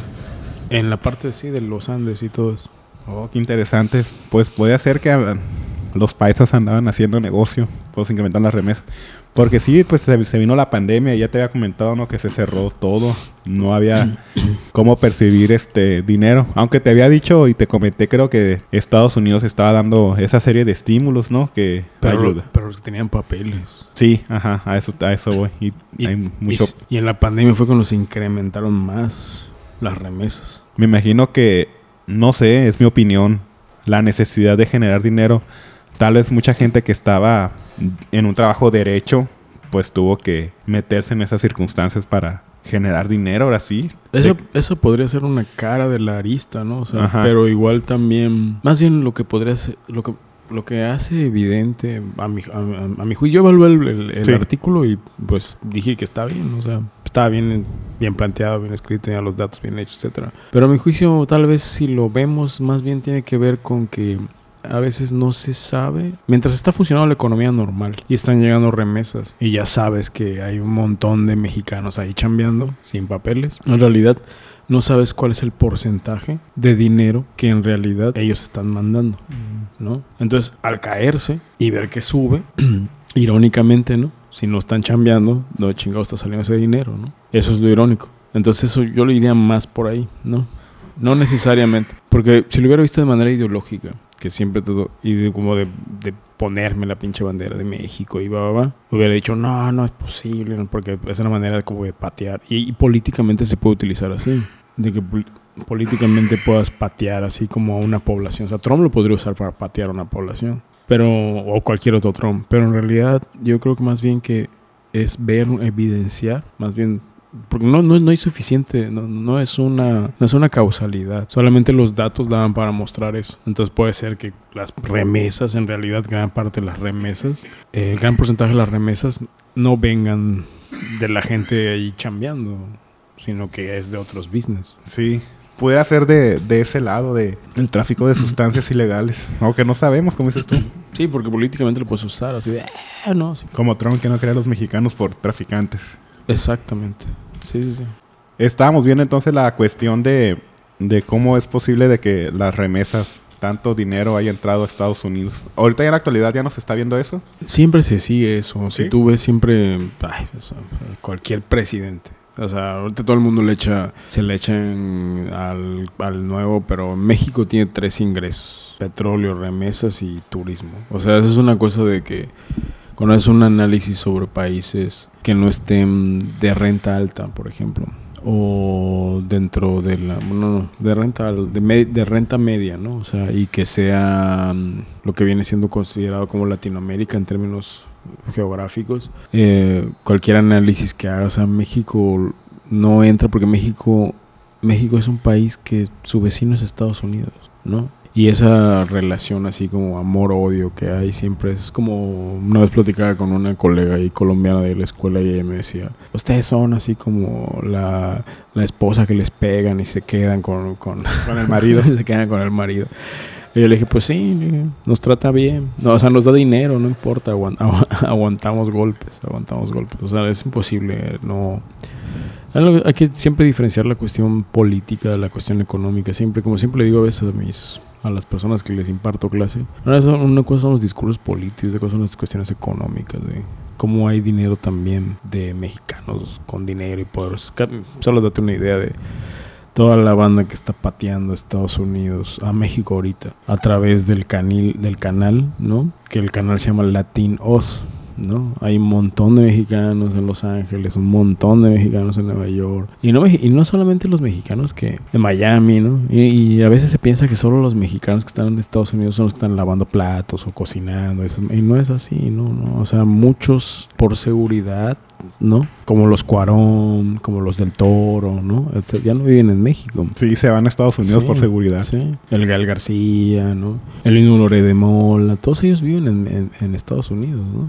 Y todo lo demás, por eso es bien curioso sus análisis que hacen, los hacen desde allá, ¿no? Sí, eh, y tienen intereses económicos acá. O van huyendo acá también. adentro. Sí, sí, sí, pues claro, o sea, porque no hay que, no hay que quitar que el Estado mexicano ha ido perdiendo el control, ¿no? Desde hace un buen rato, en muchas regiones, en muchas zonas, ha ido perdiendo, perdiendo el control. Y no solamente a veces hay que pensarlo en el sentido de que el Estado mexicano, es como cuando se piensa en Estados Unidos también, no son homogéneos, ¿no? Hay clases y grupos de poder que se pelean entre ellos, ¿no? O sea, y lo único que, lo único que hasta cierto, siempre, siempre tienes que tener miedo en cualquier país cuando se resquebraja uno de los pilares principales de cualquier estado-nación, que es los militares. Y eso por suerte no pasa en México, ¿no? Mientras eso no pase, mientras no nos pase lo que le pasó al, al, al Putin, ¿no? O sea, la resque- el resquebrajamiento de cualquier estado-nación está en su milicia. Si cuando ellos se resquebrajan y se pelean entre ellos, ya va a haber un problema así serio. Esperemos que no nos pase eso, sino imagínate cómo quedaremos como México. Tipo Venezuela, ¿crees que lleguemos a esa índole? en Venezuela no está resquebrajado, no, no se ha resquebrado el plano militar, por eso es que se mantiene el régimen. No, entonces la formulé mal, pero me, me guié mucho a lo de los, al tema de cuando estamos hablando de, político económico, pero sí es cierto, no está, está al contrario de la militarización está. Sí, ahí la cuestión es, es que si hay un, ah, sí, sí, el problema es que mientras en México la milicia no se meta como se mete en cualquier otro lugar, no solo Venezuela, del mundo que quiere tener, como ha pasado en Chile, en Argentina, etcétera, etcétera. Mientras no se metan y querer ocupar otras plazas, por llamarles así, de élite, eh, no hay problema con eso. Fíjate, te lo digo porque últimamente, de muy a la fecha para acá, ha entrado mucho la, lo que es la Guardia Nacional a, a, a, esta zona, pues, y por algo estaba pensando, tal vez nos volveríamos así como esos países, aunque no sabemos. No, no hay un, no hay un Sí, sí, sí está haciendo cosas el nuevo gobierno. Sí está haciendo cosas el nuevo gobierno. Que le dan con todo para mostrar. Pero no hay país. Bueno, tampoco, tampoco hay que ser tan generalizado, tan generalizante. Pero la cuestión militar simplemente tiene, siempre tienen un, un área de industrias y todo lo demás. El problema es cuando los quieres meter a controlar otras cosas. Sí, entiendo. Porque ya entró mucho también eso. Y se me viene a la mente lo que está pasando con la alcaldesa de la ciudad, ¿no? Que se fue a, encerrar a un batallón militar. Ah, no estoy muy informado de eso, pero lo que sé es porque sí le está dando, pues está haciendo las cosas correctas, ¿no? Supuestamente. No estoy ni a favor ni en contra de, ese tipo de... no, políticamente hablando, no estoy ni a favor ni en contra, pero esa es mi opinión, pues de que le está pegando a, Ah, ya sabes quién es. Por eso está. Pero no, nunca debe. O sea, es que la onda siempre. Lo que hay que tomar en cuenta siempre, Lalo, es que siempre tiene que haber una. Aunque, aunque un militar es un civil, en planos políticos y económicos, tiene que haber esa división entre civil y militar. Ya cuando se empiezan a romper esas delgadas líneas, ¿no? Es cuando tiene, ya hay que empezar a preocuparse. O sea, ya cuando una figura pública, política, que es civil, ¿no? Y que representa la cuestión de la gobernación civil, tiene que agarrar un cobijo mm, militar, ya es cuando hay que empezar a preocuparse, porque obviamente es como me dijeron cuando vivía en México y estaba en una universidad acá de las de las de ricos, donde curiosamente la religión, la milicia y la élite económica siempre están juntas, ¿no? Cuando trabajas en una oficina militar, eh, un militar llega a una hora ¿no? Se va a la otra y cuando se va no deja prendido nada. Interesante. No hay nada de estar dejando prendida tu computadora o tu... No, o sea, tienes que seguir una... Porque es una educación militar, o sea, te levantas a las 5, haces ejercicio, o sea, y eso es una cuestión de que nunca debes de sobrepasar eso. Ese margen que están dando ahí. Porque va a causar, nunca lo civil debe de, porque es, es como otra esfera, pero es la esfera que mantiene al Estado, pero al mismo tiempo no puede ser el Estado. Y ya cuando se empiezan a romper esas delgadas boundaries que tienen que tener, ahí es cuando dices, ya te puede pasar entonces ahora sí lo de Venezuela que esperemos que no pase. Pues Jimmy, algo que quieras, yo sé que hablaste, te tocó hablar mucho en este episodio y eh, te estaba diciendo ahorita que tomamos los pequeños descansos que me sorprendió este episodio porque tocamos temas que nada que ver con lo que habíamos grabado en el primer episodio. Sí, de verdad, les juramos que, está, que habíamos planeado otra cosa. Es que creo que ya lo he dicho en, las, en, en mis podcasts que me gusta hacer, tal vez tengo el guion, pero no lo sigo tal cual. Siempre seguimos la plática como a como vaya surgiendo y eso me gusta porque no estás forzado a, seguir un ligamento, podríamos decirlo de esa manera, a que hay que hacer esto sí específico, no me gusta dar libertad y es como he ido un poco creo que mejorando en ese aspecto y muchas gracias. No, aunque no lo crean, han mejorado un montón el Lalo, porque la primera vez que venimos acá, aquí estuvimos ahí sufriendo utilizando software libre. Oh, que ¿te acuerdas? que es bien recomendable aprender a usar software libre, pero la verdad a veces tardas mucho tiempo usando software libre para poder lograr tu objetivo, ¿no? Así de que en lo que lo aprendiste y luego fallas y, sufres, ¿no? Sí, pues ya, ya me he informado un poco más, ya me he hecho un poco más introvertido, podría decirlo, más ya no estoy tan nervioso pero, en esa cuestión. Sí, la primera vez que lo hicimos el Lalo y yo, me acuerdo que eh, estaba empezando tu curso todavía, ¿no? Sí, creo que apenas estaba, para los que no saben, los nos escuchan, y ya lo he mencionado, tomé un curso de, de radiolocución para aprender a hablar y todas esas cuestiones. Y me ha servido mucho. Ya me falta, me falta aprender, me falta preguntar E inclusive, tal vez soy un poco a los, a los invitados, pero pues tú como eres camarada, eres mi compa, se presta un poco más de Sí, para sí, la sí. plática. Andaba bien nervioso y aparte teníamos otro equipo. Ahorita ya, ya, lo- ya solucionó todo el, el buen Lalo con eso. Hasta te deprimiste, ¿verdad? Porque no había salido. es- este, anduviste bajoneado un buen rato. me, ¿no? me dio agüite esa primera grabación que hicimos porque nunca salió la luz y me dio mucha pena contigo y te hasta te pedí disculpas y así, oye, lo siento, la neta. Pero gracias por aceptar y darme una segunda oportunidad, que siento que valió la pena esta segunda op- oportunidad que me diste porque nos basamos más en, en un poco de historia y sobre todo que mucha gente no estamos enterados de los mayas y cómo funciona el sistema de donde tú vienes, tus raíces. En realidad no, no crean que acepté luego, luego, ¿no? Sí me puse difícil. Sí me puse difícil un rato. Le dije, no, no, Lalo. Deja de marcarme. No, es muy buen amigo de la familia Jimmy. Deja de marcarme. Yo igual, Lalo. Muchas gracias, Lalo. Muchas gracias por la invitación. No, a ti, muchas gracias porque sí te la, te la aventaste muy buena, en el buen sentido de la palabra. A que va, chicas, chicos. Escuchen este podcast, porfa, y compártanlo. Y sí, sigan a Liber Tijuana, que espero y hay que conseguir los contactos con tu compa ese que creó el, el video de la, de la fiesta, Sí, sin problema, sigan al... ¿Cómo se llama el canal? Oximom, ¿no? A ver. Oximón. Sí, creo que es Oximom. A los que estén interesados en ver este, este, en videos antropológicos sobre rituales religiosos, sí es Oximom, ¿verdad? Eh, mm, no, más que nada hay que buscar este... Maximón, en Maximón, YouTube- ajá, Maximón. Maximón, a- o- o a José Francisco Gutiérrez. Maximón. Tiene todo el video de una o casi dos horas. Sí, tiene varias, varias fiestas, porque él trabajó mucho tiempo en Guerrero. A los que estén interesados, se los recomendamos muchísimo por acá. Ya lo Lalo ya me dijo que se va a aventar la fiesta esa que es de la que hablamos ahorita. Sí, es este de la transfiguración de, perdón mi, ¿cómo voy a decir las palabras? Choquén, U, Chumu, U, Lu, un. Perdón, Choquén Uchumuclum, que es el centro del mundo. El centro del mundo. perdón por la No preocupes, Pues muchas gracias, Jimmy. Salud. Sí, hasta luego, Gracias. salud. Y no se pierdan otra nueva emisión de su podcast, La Liber Tijuana. Gracias.